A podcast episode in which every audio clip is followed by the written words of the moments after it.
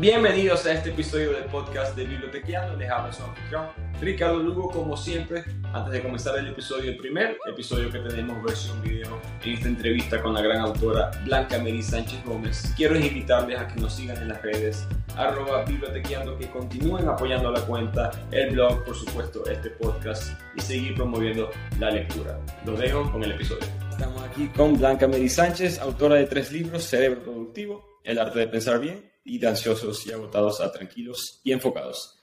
Bienvenida, Blanca. Hola, Ricardo. Muchas gracias por la invitación. Un honor, un honor. Este, Blanca, usted es una neurocoach. Eh, entrena a las personas a mejorar su, gestionar, mejor dicho, sus emociones, cómo mantenerse estable mentalmente. ¿Nos puede hablar un poquito sobre eso? Bueno, mira, hay una cosa importante y es, hay personas que están bien teniendo un cerebro promedio, un cerebro que les permite tener una vida, digamos, entre comillas, normal. Y hay otros que dicen, vamos por todo. Quiero alcanzar las metas, quiero potenciar mi cerebro, quiero ser creativo, quiero ser enfocado. Y ahí llego yo. Ahí llego a enseñarles gimnasia cerebral, reprogramación mental, qué tienes que hacer para tener un cerebro de alto rendimiento. Eso hacemos los neurocoach. Tuvo una frase en su último libro que dijo eh, como que su meta era mejorar el mundo una neurona a la vez, si no me falla la memoria. Y, y, me gustó el mensaje porque muchas personas a veces no tienen ese enfoque, digamos, científico o neurológico eh, que es el que usted trae en su, en su libro. Em, ¿Cómo fue que usted llegó a este punto, eh, digamos, de empezar a escribir sobre este tema? Mira, yo desde siempre he tenido mucha curiosidad por entender el fenómeno humano, qué es lo que pasa con las personas, por qué pasamos del amor al odio, por qué pasamos de la ira a la depresión, o qué hace, por ejemplo, que un escalador invidente llegue a la cima del Everest, o qué hace que una persona común con muchas dificultades se vuelva de repente un gran genio multimillonario, o que un niño con dislexia, un niño que no sabía leer a los 10 años, se convierte en uno de los grandes genios de la humanidad, como Albert Einstein, o que un gran procrastinador le aporte a todas las áreas de las ciencias como Da Vinci.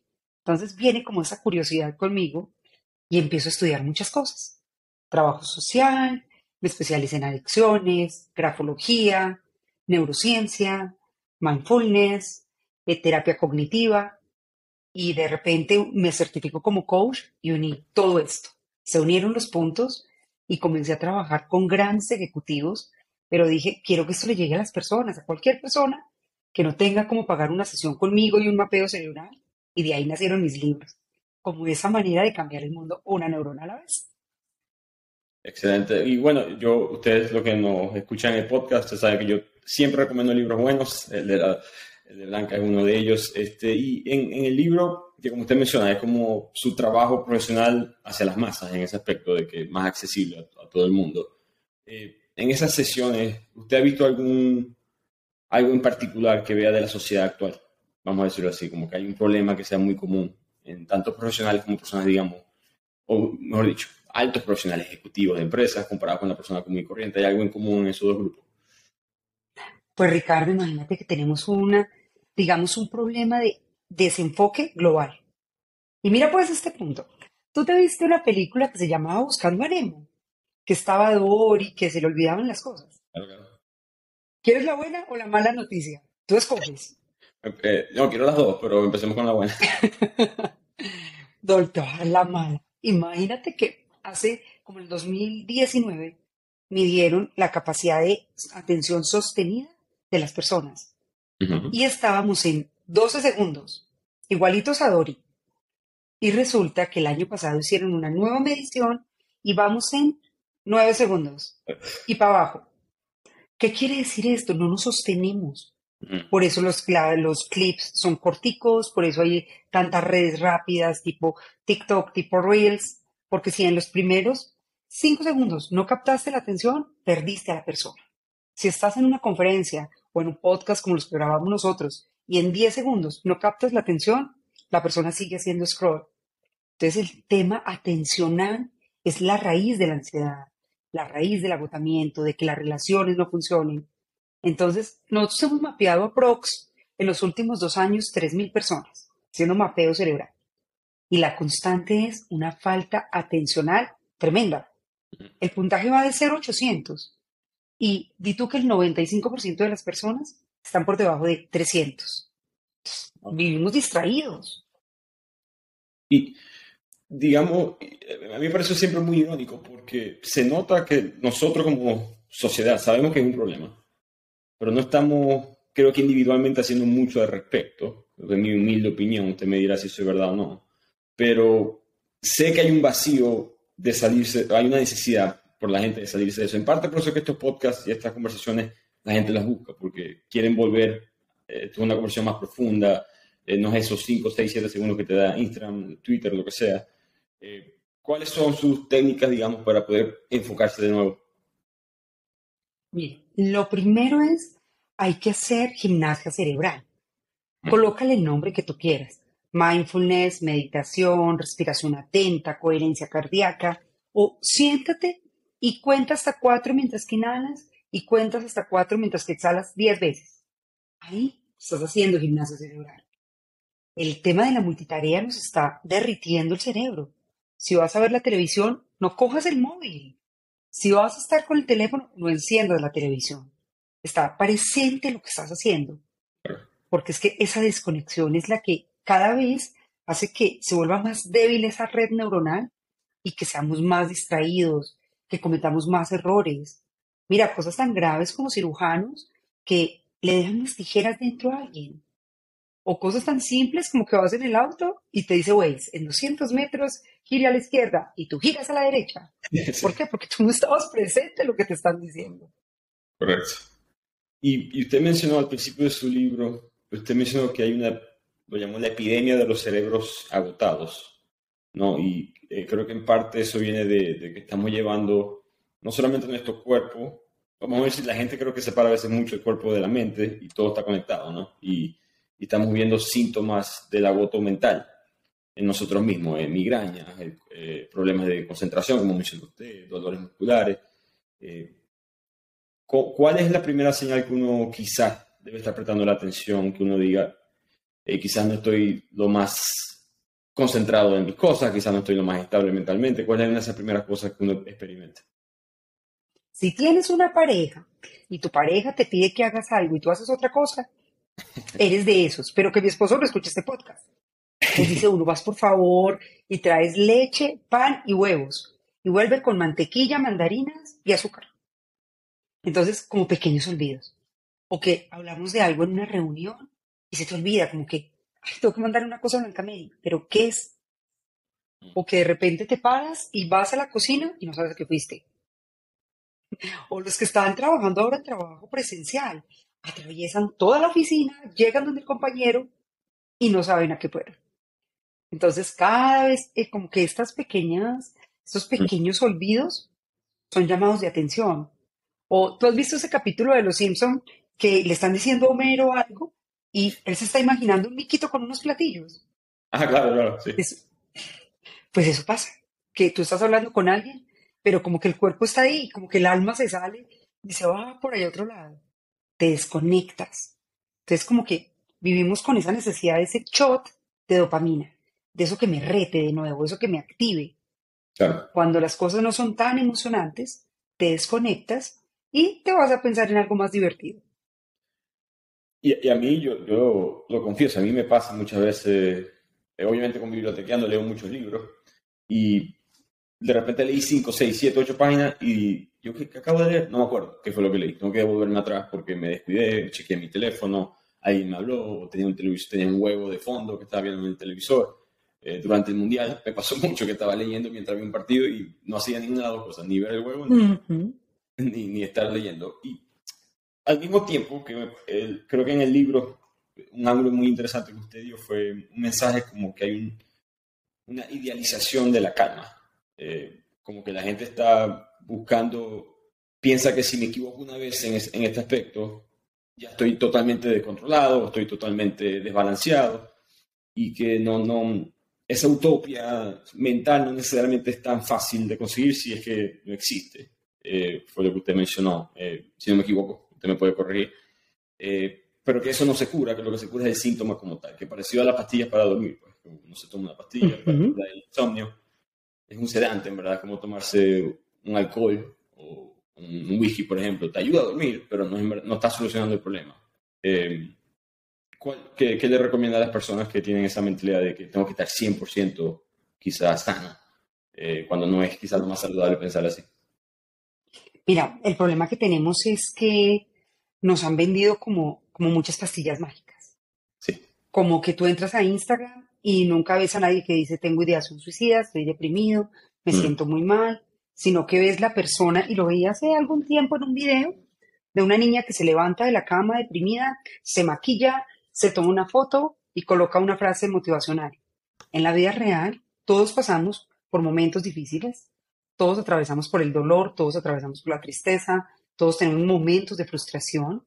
Y, hay algo muy bonito que, que me pasó con el libro, y es que yo escribí el libro a principios del año pasado con ese deseo de ayudar a personas que estuvieran en situaciones emocionales muy extremas. El 22 de mayo le dieron a mi mamá un diagnóstico de que tenía un cáncer de cerebro. Y tú no te imaginas cómo es esto de fuerte cuando tú trabajas en neurociencia. Cuando tú la tienes enfrente y sabes lo que le está pasando día tras día, mm. una mujer súper habladora, súper sana, súper activa, que no puede hablar, que luego no puede caminar, que luego no puede comer, que necesita dos enfermeras, y vas viendo en un mes todo el deterioro. Pues el libro terminé escribiéndomelo para mí tuve que decir, venga, a ver, yo cojo todas estas herramientas y las aplico en mí cuando estoy angustiada, cuando estoy ansiosa. Un mes después de que se muere mi mamá, se suicidó un mentor que yo tuve muy querido por mí, maravilloso. Y yo decía, uy, qué fuerte. Y el mm. siguiente mes se murió mi papá. Entonces, cuando tienes este boom, esta bomba de emociones, o coges todas las herramientas y de verdad las vives, Ricardo, y amigos que nos están escuchando, esto funciona. Cuando tú dices, doy un micropaso y digo, hoy quiero estar bien. Si no puedo estar feliz, al menos trabajo para bajarle dos rayitas a la intensidad de lo que estoy viviendo. Toco base en la calma, pero no confundiendo la calma con estar eufórico, con estar súper feliz, sino logro dormir hoy, logro trabajar, puedo comer, eh, puedo sentir la emoción, pero sin que me supere. Cuando tú logras dar ese paso a paso, vas desarrollando músculo emocional, fortaleza mental. Entonces no es que te sanaste, no es que te curaste, es que te sanaste de que, oiga, sí, llegó la ansiedad, ansiedad, usted otra vez vino a dar lora, usted otra vez, estoy ocupada haciendo cosas más chéveres, ahora no. Como que no la dejas que se apodere de todo lo que tú eres, sino que la observas. Bueno, ansiedad, ¿qué me está diciendo? Es que la ansiedad te voy a contar aquí algo y a los amigos, es como una señora muy metiche, que viene a decirte, cuidado, cuidado, mire, esto está muy peligroso. Pero no es porque sea mala, sino porque no quiere que te pongas en riesgo. Cuando tú paras y respiras o haces cualquiera de los ejercicios que hay en el libro y le bajas dos rayitas al sistema de lucha y vida, ella dice, ah, ok, no está pasando nada malo. Me desactivo, entonces reduces el impacto y en la medida que lo hagas, no dejas de sentir ansiedad, así como no dejas de sentir tristeza, alegría, ira, pero ya no es un problema para ti el transitar la emoción. Claro. Yo, eso, que mencionas es muy cierto, de que la ansiedad no, es, no tiene malas intenciones necesariamente. Estábamos hablando antes de empezar el episodio de que hay un libro eh, de buenas razones para los malos pensamientos, de un psiquiatra estadounidense que habla de que eh, la ansiedad viene en gran parte por que si evolutivamente, si estamos caminando por el bosque y de repente escuchamos un árbol atrás que se está rompiendo o algo, tu cerebro te dice, entra en pánico y te dice, empieza a correr. Eso es lo que así vas a sobrevivir. ¿no? Lo peor que puede pasar es que quemaste unas calorías. Y si, si nos equivocamos, no importa. Pero si te quedas racionalmente y te quedas analizando qué es lo que está pasando, esa persona ya no está aquí. Entonces, em, eso es cierto, que la ansiedad es simplemente algo, te está avisando algo, vamos a decirlo así. Y puede aclararnos un poco la diferencia, porque creo que como la ansiedad a veces es un término, un término médico, pero se utiliza muy coloquialmente, y a veces se pierde eh, lo que es la ansiedad y lo que es el estrés, que son, veces yo escucho gente diciendo que está, está estresada, y a veces me doy cuenta que creo que estás ansiosa, ansioso, y viceversa. Eh, no sé si nos puede hablar un poquito sobre esa diferencia. Bueno, mira, la diferencia más clara es cuando está, ah, bueno, aclaremos algo acá. Estrés positivo, estrés negativo. Imaginémonos un cuadrante en el que tenemos un, un espacio en el que estás en estrés cero. Si nada te estresa, nada te importa.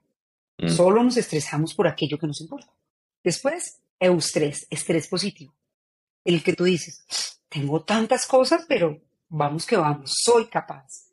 Me siento con la autoeficacia de decir, puedo superarlo.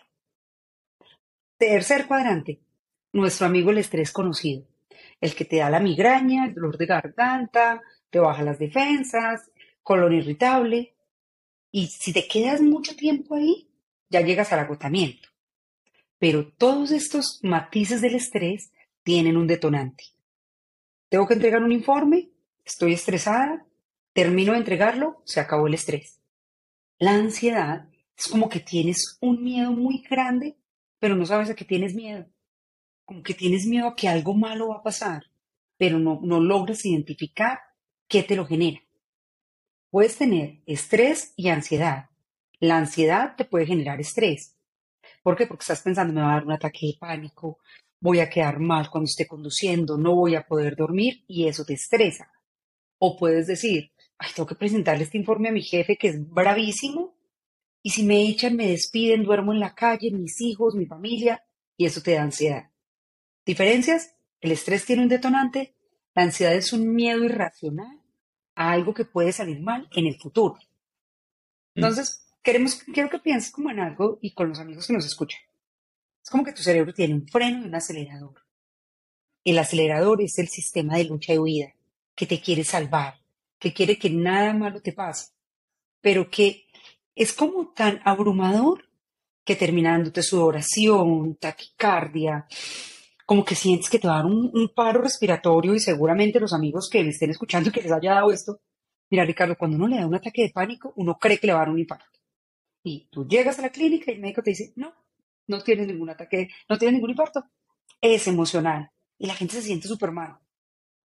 En cambio, cuando tú estás estresado, tú dices, voy a hacer yoga, te baja. Voy a salir a correr, te mejora. Con la ansiedad, tienes que aprender a aceptarla y a comunicarte con tu mente. Mientras que no mejore la relación con ella, pueden pasar 20 años y tomarte todas las píldoras mágicas y ahí te va a seguir molestando. No, y esa fue una de las partes que más estuve de acuerdo con ustedes leyendo el libro. Yo tuve mm, eh, médicamente un inconveniente un día, de repente, de la nada, ya, ya sabemos por qué, no voy a entrar en detalles, pero tuve una convulsión. Y después de tener esa convulsión, empecé a tener lo que, como dice usted, parece que uno piensa que le va a dar un infarto. Y resulta que y eran cosas que yo ni sabía que me iban a dar. O sea, yo no, me sentía capaz de que, llama a mí, ansiedad, eso no puede ser. No, no tiene ese como un poco de egoísmo, eh, o, quizás ego, mejor dicho, de que esas cosas le pasan a alguien más, pero a mí no me pasa.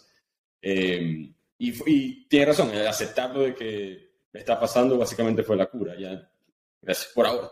Eh, toco madera. No, eso no ha vuelto a pasar, pero sí, eh, sucede de esa manera. ¿Usted cree que, que, la ansiedad viene un poco de quizás importarle mucho las cosas a las personas? Usted mencionó que habían estudios que me pareció curioso, que la gente que sufría de ansiedad tenía una mayor capacidad para comprender emociones de otras personas. Em, que eh, obviamente hay una línea, ¿no? Eh, usted dio el ejemplo de estar manejando y yo, tenía una amiga que no podía, le, costaba cruzar a la izquierda después que tuvo un accidente de, de tránsito, cruzando a la izquierda. Eso, por supuesto, la ansiedad, eh, quizás, quizás al extremo, ¿no? Pero ella lo que está ahí importándole mucho algo, ¿no? Entonces, hay, muchas personas que quizás sienten que, no, es que esto me importa mucho. Y se sienten ansiosas, uno lo ve muchas veces con los padres, los los las madres, eh, con sus hijos. ¿Hay alguna recomendación para ese tipo de personas? Mira, Ricardo, es que tenemos que entrenar el freno. Ya te conté lo que hacía el acelerador. Hay que entrenar el freno, el sistema parasimpático tenemos que aprender a entrar en coherencia cardíaca. Hay algo muy bonito. Tenemos tres cerebros, el encéfalo, que es este que tenemos dentro del cráneo, el corazón y el intestino. En los tres tenemos neuronas. Las neuronas cardíacas, por ejemplo, están siendo muy estudiadas. Los temas de coherencia cardíaca, alerta de spoiler, de eso voy a hablar en el próximo libro. Las neuronas del corazón son impresionantes. Medio segundo antes de que tú tomes una decisión, antes de que tú compraras mi libro, medio segundo antes, tu corazón le dijo al cerebro, compra ese libro. Y uno cree que las decisiones son del cerebro y son cardíacas. Las neuronas del corazón son una cosa impresionante. El Instituto Hermat está haciendo unos estudios de cómo cuando tú te tomas, mira, el ejercicio más fácil que pueden hacer, cinco minutos todos los días, contando hasta cinco mientras que inhalas. Sostienes un segundo y cinco segundos mientras que exhalas. ¿Y qué hace? Activa todo el parasimpático. Solo necesitas cinco minutos.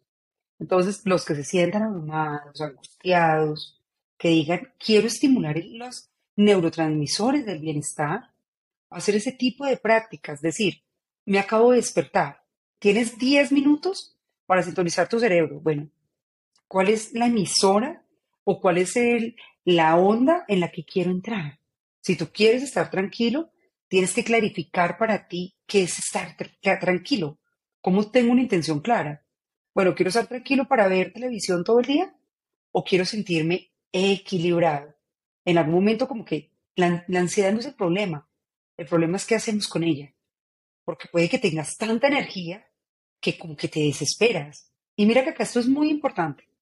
Tu cuerpo hace lo mismo cuando estés emocionadísimo por algo.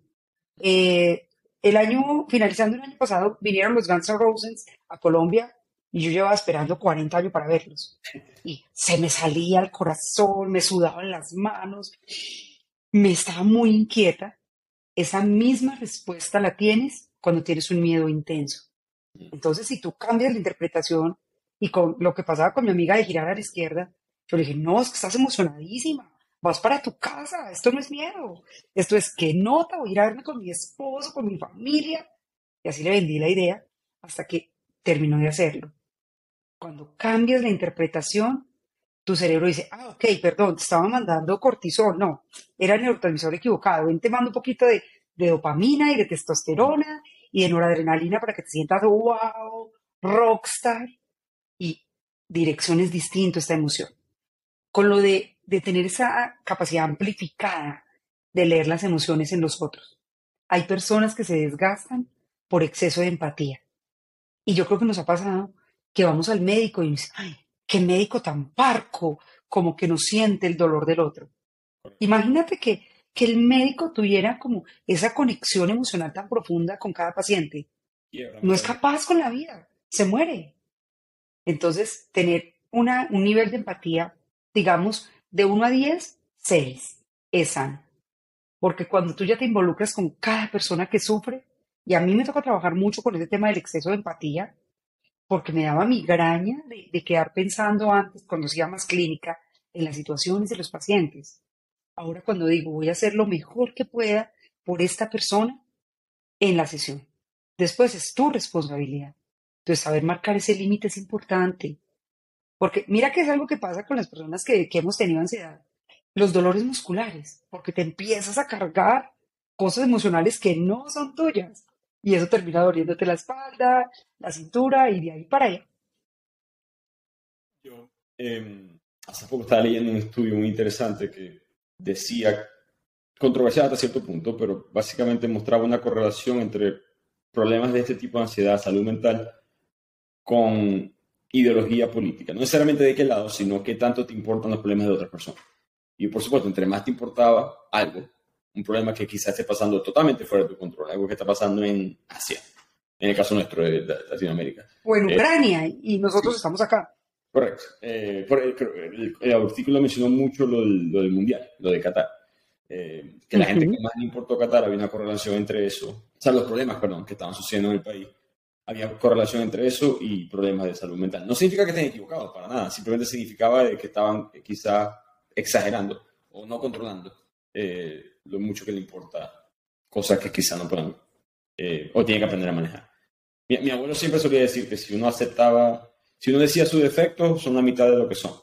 Y eso es más o menos lo que usted menciona en el libro, lo que acaba de decir también, ¿no? Que si, recuerdo que en el libro usted menciona que hay que, hay que nombrar la sensación que uno tiene y según los estudios se disminuye hasta 50% el impacto. Eh, que parece, suena fácil, no es tan fácil quizás hacerlo en el momento, pero creo que 50, o sea, el número es tan alto que recomiendo que quien lo tenga, quien sienta esos momentos, lo practique, porque no es una sensación agradable, obviamente. Mira, Ricardo, que hay una cosa chévere y es, tú no aprendes a conducir en una emergencia. Eh, estás con una persona amada, le pasa algo, no es el momento en que tú vas a aprender a conducir, hay que practicar. Entonces, si yo digo, quiero tener equilibrio emocional, yo quiero que, apostemos, y es mi, mi propuesta del 2023, por la vida plena. ¿Qué es una vida plena? Una vida en la que yo disfruto, descanso, duermo, como bien. Entonces, si yo me quiero sentir equilibrada emocionalmente, pues necesito entrenarme. Me desperté por la mañana y digo, hoy decido tener un buen día. Hoy decido disfrutar este día. No sé si voy a tener muchos más, entonces hoy quiero disfrutarlo. te sientas, horas, meditas, agradeces, visualizas, lo que resuene contigo, pero te conectas con ese factor de espiritualidad. Y después, en varios momentos del día, te sorprendes de, te ven, miremos a los lados como somos de abundantes. Si nos estás escuchando, mínimo tienes conexión a Internet y tienes un equipo para aprender. Entonces, empezar a asombrarnos de las pequeñas cosas activa los neurotransmisores del bienestar. Hacer pausas para respirar, cuidar de nuestro sueño. Mira, Hoy precisamente que estamos grabando, salió un estudio de el efecto que tiene en el cerebro el buen dormir.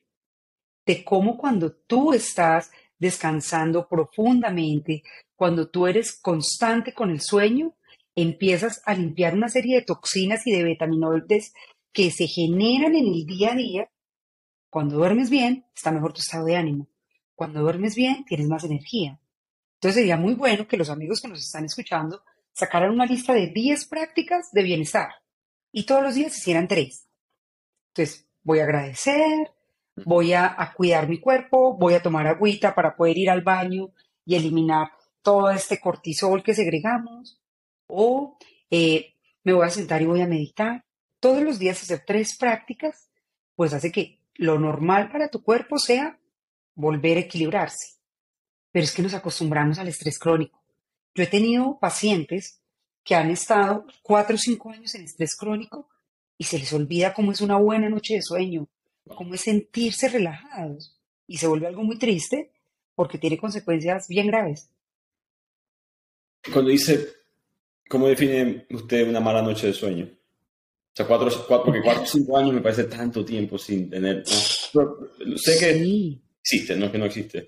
Em, recuerdo en este podcast hablamos de eh, ¿Por qué dormimos? El libro de Matthew Walker, eh, muy bueno sobre el sueño. El sueño eh, e-, e-, ese mismo proceso que usted dice de limpieza del cerebro mientras uno duerme, de hecho está conectado al Alzheimer, a muchas otras enfermedades. Perdemos control de nuestra decisión o poder de decisión racional. uno de mis estudios preferidos que salía en ese libro es que la gente que no duerme bien no solamente come más, sino que come peor come más chuchería, come más comida frita, come más, eh, no, no pueden tomar la decisión correcta, simplemente porque durmieron una hora y media menos. ¿no? La gente creo que no entiende el efecto del no dormir. Eh, pero te dice que sus pacientes son, el estrés llega a tal punto que son cuatro o cinco años en ese estado. ¿Qué, qué, qué tipo de consecuencias le ve a, personas así? Mira, tuve una vicepresidenta de una gran multinacional que estaba durmiendo cuatro horas, porque iba a descansar cuando se muriera, era tiempo de producir. Yo fui de esas que creía eso tan bárbaro. Estaba en su oficina trabajando. ¿Tú has escuchado que a los camioneros les dan microsueños, se quedan dormidos conduciendo? Claro. Pues eso le pasó a ella. Estaba trabajando en su computadora, le dio un microsueño, se fue de bruces, se partió el maxilar, del golpe contra el escritorio se, se rompió la, la frente, la nariz, bueno, fue algo muy feo. La llevan por urgencia, le preguntan qué pasó, ella cuenta, y el psiquiatra le dice que es que irte a hospitalizar 15 días. ¿Cómo que llevas tres años y medio durmiendo cuatro horas? Y no era porque no pudiera, sino porque mira el poder de las creencias, cómo es de tremendo en la vida, de que cambiamos calidad de vida por dinero. Entonces, eso, tremendo. Le tocó medicarse, bueno, estuvo muy mal. Segundo, parálisis facial hombre de como 42 años, súper exitoso, para las personas con la vida perfecta, mucho dinero, mucho poder y no dormía. ¿Por qué? Porque tenía tanto ruido en la cabeza que no era capaz de tener buenos hábitos de sueño. No es lo mismo que tú te acuestes a las 10 de la noche a que te acuestes a la 1 de la mañana. Entonces llegó un punto en que fue tanto la acumulación de toxinas en su cerebro que el cuerpo le dijo, para, paramos. Mm. Y le dio una parálisis facial. Yo tuve agotamiento y se me caía el pelo a mechones, me iba a quedar calva. Y ahí fue donde llegué el mindfulness y a todo esto de, tengo que aprender a tener equilibrio en mi vida. Entonces se vuelve complejo. ¿Hay algún tipo de, digamos, de persona que sufre más de esto? Eso es- yo siento que cuando escucho estas cosas, mi, mi mente, pues puedo estar equivocado, pero mi mente gravita hacia el mundo corporativo, más que todo. No, el mundo de... Nosotros, nosotros los miembros del Club de los Perfeccionistas Anónimos, tenemos más tendencia. Entre más exige, mira, las creencias, por ejemplo, de autoexigencia, de perfeccionismo, los que decimos la quiero sacar del estadio, quiero ser un rockstar, quiero ser... me-", Esa, esa competitividad mal manejada nos hace mucho daño. Cuando uno dice, y personas, por ejemplo, que tienen atelofobia, que es el miedo a no ser suficientes, que hacen algo y dicen, no soy suficiente, me falta, está incorrecto, tienen ahí unos factores de riesgo muy elevados para llegar al acotamiento. Los que nos dan ansiedad viene más de un tema de, de miedo a perder el control, miedo a que las cosas no salgan bien, miedo a que algo terrible nos pase o le pase a las personas que amamos. Y el punto de equilibrio es, no se preocupen, que no tenemos control de nada. Por más que te angusties, no vas a poder controlar muchas cosas en tu vida. Y ahí entra la aceptación incondicional, que es tan dura, pero que es tan necesaria. Claro. Y usted eh, mencionó, ahorita mientras estábamos hablando de esto, mencionó el mindfulness, que para muchas personas eh, hay un entendimiento muy básico de lo que es. No, Eh, para otras personas es simplemente una palabra que suena cool decirla, pero creo que no entienden muy bien qué es lo que significa. eh, para educar al, al mundo, de, de que de cuando usted le entrena a sus pacientes de mindfulness, cuáles son algunas de las prácticas, cuáles son los pasos. Bueno, pensemos que tenemos como el hardware y el software. El hardware son los sesos, lo que tú puedes tocar en el cerebro. El software es la mente, la programación que tenemos. Hay unos puntos en la vida muy importantes. Ricardo, ¿tienes hijos? No. Tengo Bueno, entonces los que tengan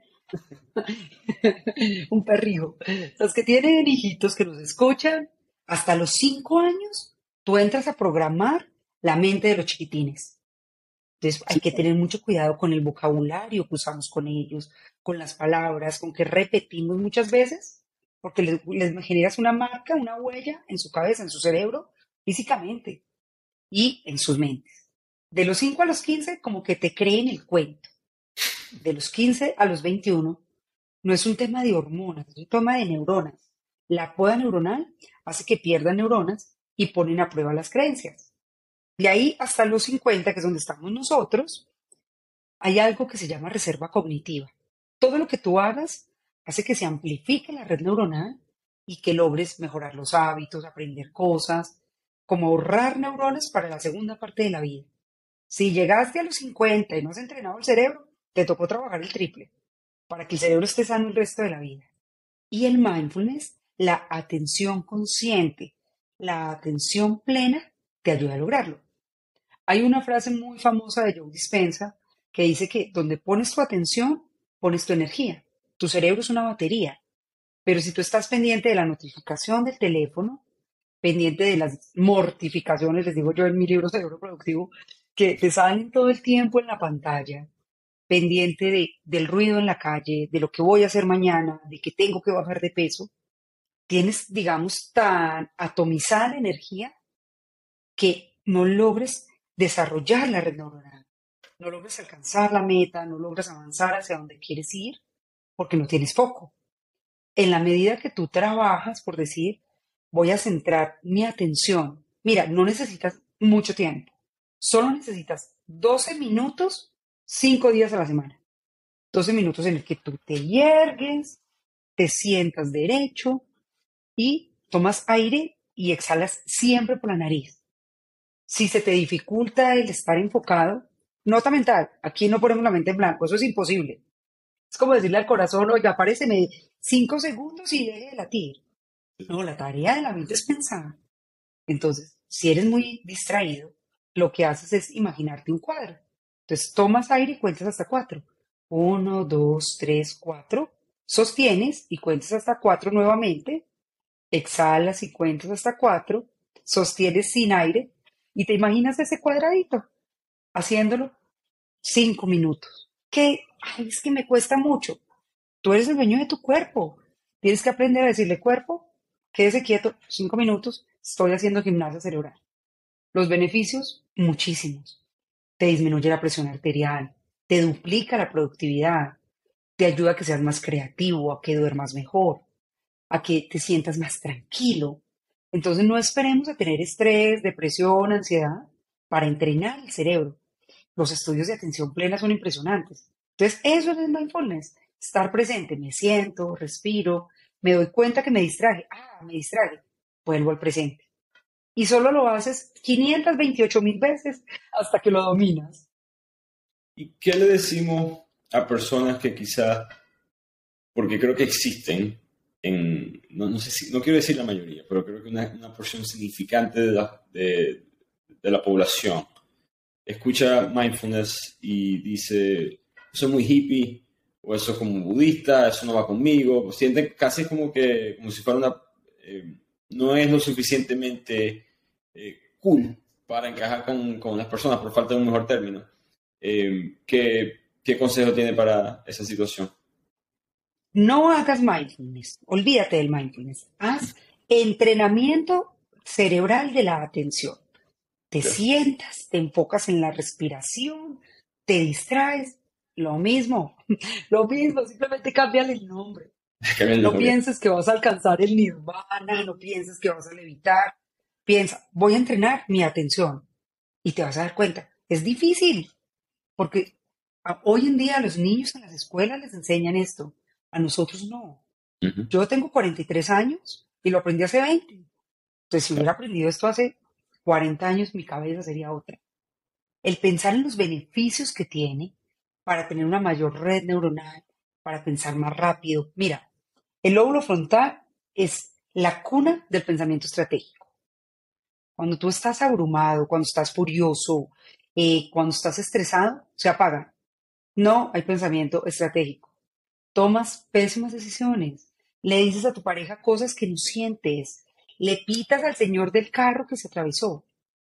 Cuando tú te tomas cinco minutos todos los días para respirar, para oxigenarte, y le vas aumentando el tiempo hasta que llegues a 12, no tienes que sentarte tres horas. Es el mismo efecto que lo hagas 12 minutos. ¿Qué haces? Tienes mayor claridad. Cambian tus neurotransmisores. Ya no vas en piloto automático siendo reactivo. Ya eres estratega. Ya puedes identificar al otro y decir, oye, esta persona como que no está consciente y presente aquí en el tema que estamos hablando. Cuando lo veo como el beneficio neurológico que esto tiene, muchas personas, y, los que tú dices, esos son mis clientes. El vicepresidente financiero de no sé, el señor super ejecutivo que dice, no, es que yo eso de meditar, estas cositas, como que no. Cuando tú le das la explicación neurocientífica de que estás expandiendo tu cerebro, estás activando zonas que nunca en la vida habías usado y después de dos semanas comienzas a ver cómo las cosas fluyen ahí sí dice, oiga, ¿cuál es el siguiente nivel? ¿Qué, sigue de esto de atención plena? Y allá se van por bodyfulness o ya se van a hacer coherencia cardíaca, ahí ya van al siguiente nivel. No sé, hay, ese estigma eh, que no estoy muy seguro de dónde vino, sinceramente. No sé si eh, fue algo cultural, generacional, pero eh, yo estoy igual, en, la, en, la, misma posición que usted. A mí nunca me enseñaron esto en el colegio, ni de joven, fue cosas que uno aprendió leyendo libros como el suyo. Y para la gente que quiera aprender de eso, ¿cómo, eh, digamos, alguien que nos esté escuchando y quiera hablar con usted, usted hace servicio, digamos, en internet o citas eh, remoto? Sé que está en Colombia, ¿correcto? Sí, ya nos dedicamos un 90% al mundo digital. Tenemos una escuela que se llama Entrena tu mente, con cursos donde se aprende a hacer esto. Están mis libros en digital y desde mi página www.mentesana.co. Ahí encuentran los links a todas mis redes y ahí me pueden contactar. Perfecto. Y una pregunta. eh, yo sé que mencionó los ejecutivos. Eh, eh, ¿Hay algún tipo de, digamos, tendencia dentro de ese mundo corporativo de contratar, no de contratar, no es la palabra, de, de implementar esto organizacionalmente? Digamos, siento que es algo que no he visto todavía en muchas empresas, que es, los estudios, como usted mencionó, existen se sabe que el, empleado es más productivo, más claro, toma mejores decisiones, pero pareciera que cada vez que escucho un ejemplo de, de un vicepresidente, de un directivo que está tomando estas cosas de mindfulness o neurocoaching, suelen ser como que individual, las estoy tomando para mí, ¿no? Y no, no, no, como que a veces piensan que es algo que solamente tengo que hacer si tengo un problema, no necesariamente una práctica normal. ¿Estoy en cierto? No, mira que cada vez las empresas, eh, mis mayores clientes son las empresas de tecnología, Amazon, Oracle y muchas más, que apuestan porque su talento humano, e, ellos son muy cercanos a la neurociencia, por todo el tema, inteligencia artificial y demás. Ustedes saben cómo es y les encanta apostar por el tema. Yo creo que cada vez más empresas son conscientes. Una de mis misiones es lograr que las compañías sean cerebroamigables que entendamos que la multitarea no existe. Ay, quiero hacer acá una anotación. A todas las señoras que me están escuchando, este mensaje es para ustedes que sueña regaño, pero regaño amoroso. Señora, la multitarea no existe. Mira, Ricardo, nos vendieron tan mal esa idea de las mujeres de que no, yo puedo hacer 400 cosas. Por eso hay más deterioro cognitivo en mujeres que en hombres. Por eso hay más enfermedades neurodegenerativas en nosotras. Cuando yo digo renuncio a la multitarea, trabajo de manera procesual y me doy cuenta de todos los beneficios que esto tiene, ahí cambia la manera en la que yo ejecuto mi trabajo. Y esto lo están entendiendo las empresas. Entonces, eh, alrededor del mundo, nosotros ya llevamos más de 50 mil personas entrenadas en 12 países y contando. Y hay especialistas en estos temas que acompañan a las empresas, eh, acompañamos online, acompañamos presencial, para aprender a desarrollar estas competencias, que yo diría que el tema atencional va a ser un antes y un después en el mundo laboral. Hay compañías que ya hacen estos mapeos cerebrales para sus procesos de selección, porque es que es distinto que tú tengas un gerente que está presente en la reunión a uno que vive en atención dispersa y que comete errores recurrentes. Entonces cada vez esto cobra más, más fuerza en las empresas lo de las multitareas, totalmente de acuerdo. Yo em, recuerdo leer que tu cerebro nunca hace dos cosas al mismo tiempo, simplemente está intercalándose entre una y otra. Lo hace muy rápido, tan rápido que piensas que estás haciendo dos cosas al mismo tiempo. Un cuarto de segundo, imagínate, eso no es nada, tú crees que estás haciendo las dos. Claro, y eh, en este mundo de hoy en día, con tantas distracciones y tantas... Todo el mundo quiere ser, hay una especie de perfeccionismo un poco enfermizo, ¿no? Que todo el mundo quiere ser lo mejor en todo y las redes sociales no ayudan porque, como dijo al principio, nadie sube su mal día, todo el mundo sube el día perfecto. Y creo que Instagram se lleva mala fama en cuanto a eso. Yo tengo un argumento personal de que LinkedIn es peor. ah, por supuesto. Todo el mundo está siendo promovido, todo el mundo está, está mira, mi jefe me felicitó por esto, tal, y profesionalmente que todo el mundo está en esta mini competencia interna, eh, uno se siente que se quedó atrás y empieza la presión y tengo que hacer más. Y, y, todo es un efecto en dominó y todo se combina. Una, pregunta que tenía, usted mencionó en el libro el, concepto de regular las emociones y usted habló de la predicción emocional, que es importante eh, tratar de predecir qué es lo que te va a suceder qué es lo que vas a sentir al momento de entrar en algún tipo de situación, ¿no? Em, em, de hecho, habló de unos estudios, aquí tengo las notas, dice Robert Emmons, que mencionaba que eh, básicamente dar no solamente gratitud a las cosas que están pasando diariamente, sino el, la conexión humana. Porque llega el tema del COVID. ¿Usted cree que en este mundo digital, que nos da mucha ventaja, tú y yo, tú, y yo no pudiéramos hablar ahorita, ¿verdad? No pudiéramos estar haciendo este Pero ¿cómo hace la gente para superar esa barrera? Porque esa conexión ahora digital no es lo mismo que en persona o el mundo remoto de trabajar de la casa tiene muchos beneficios, pero puede causar otros problemas. Eh, ¿Ha visto algún tipo de diferencia en cuanto al, digamos, el mundo pre-COVID a post-COVID? Mira, mm, como en todo, el tema de adaptarte. el que más rápido se adapta, el que mejor se adapta, es el que, digamos, logra generar mayores beneficios. Cuando yo digo, te mandaron a hacer trabajo remoto, tu jefe dijo, nos volvimos, nosotros nos pasó. yo dije, nos volvimos una empresa remota, todos nos vamos en Mentesana a trabajar y cada quien está en su casa. Pues incluso mi asistente está en la misma ciudad que yo y creo que nos vemos como dos veces al mes. De resto, cada quien está en, en su casa. El entender, uno, cómo interpretas la situación. Eso es fundamental. Porque puedes estar en la misma situación e interpretarla de dos maneras distintas. Y ahí yo siempre hago un ejemplo. Hace como un par de años, una cliente mía iba en su camioneta conduciendo y alguien detrás le pitaba y le pitaba y le pitaba. Ella se puso furiosa y sacó el dedo de la grosería y le hizo una grosería por la ventana. Y el señor en el semáforo le paró al lado y le dijo, la puerta de atrás de su niño está abierta, por eso le estaba pitando. Imagínate. ¿Cómo, ¿Cómo haces ese cambio emocional de decir, estoy furiosa, decir, estoy avergonzada y estoy agradecida? ¿Y, ¿Y con qué cara miro a ese señor que me estaba haciendo un favor? Y yo reactivamente me puse los guantes y le dije una grosería. El cambio entre las emociones se demora medio segundo. Ricardo y amigos que nos están escuchando, medio segundo en el que yo hago un acto y digo, ¿qué está pasando? ¿Por qué me estoy sintiendo? Porque tú sientes, el primer cambio es el corazón. Cuando se agita el, latido de tu corazón, pregúntate, ¿qué, ¿de qué me estoy sintiendo amenazado? ¿Qué, ¿Qué está pasando en el entorno que me está generando esa sensación? Y después, ¿qué puedo hacer? ¿Cuál es la acción a tomar? En esta predicción emocional es, voy a tener una reunión en la que voy a presentar un informe. Es posible que sienta qué? Miedo, ira, frustración, vergüenza. Ok, ¿Y cómo lo voy a gestionar? Entonces ese día me levanto más temprano, medito, respiro, me ejercito, oro, lo que resuene. Me como un muy buen desayuno para ir con energía en el caso de que no hagas ayuno intermitente la mañana. Entonces te comes un muy buen desayuno, te tomas un vaso gigante de agua y te vas a conquistar el mundo. Te pones la ropa que te haga sentir seguro y te vas. Antes de entrar a la reunión, respiro y me digo, voy a hacer lo mejor que pueda.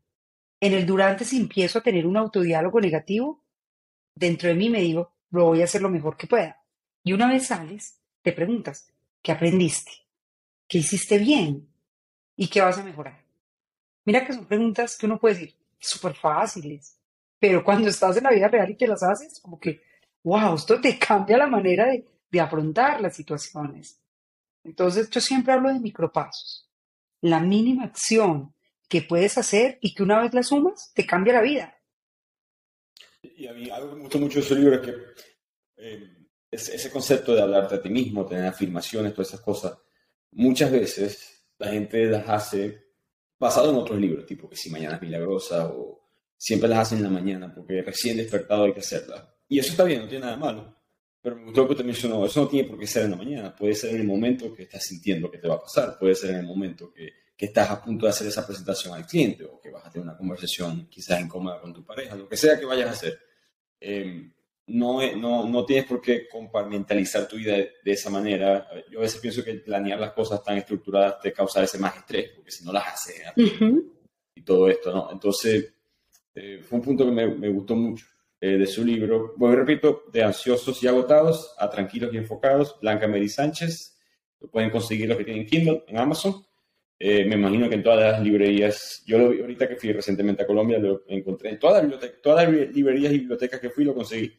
Eh, así que muchas gracias a usted, Blanca, por todo su conocimiento que nos ha dado. nuevamente, creo que su cuenta, si me equivoco, arroba soy Blanca Mary, ¿correcto? Así es, esa es mi cuenta. La pueden conseguir. ¿Algún, digamos, mientras terminamos aquí el episodio, algún como que mensaje, algo que usted siente que no está siendo comunicado bien en cuanto a este tema, algo único que, que las personas deberían estar haciendo a diario? Y no tiene que ser necesariamente para el mundo corporativo, sino, digamos, tu paz mental a diario. Mira, hay una cosa y es, no tienen que ser del club de las 5 de la mañana, no tienen lo que estabas diciendo, no.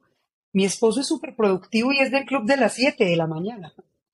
Como que, y, son mitos que nos metemos, de que tengo que madrugar, como que somos tan sobreexigentes en esa rutina ideal, ¿no? Tu rutina ideal es la que a ti te sirve.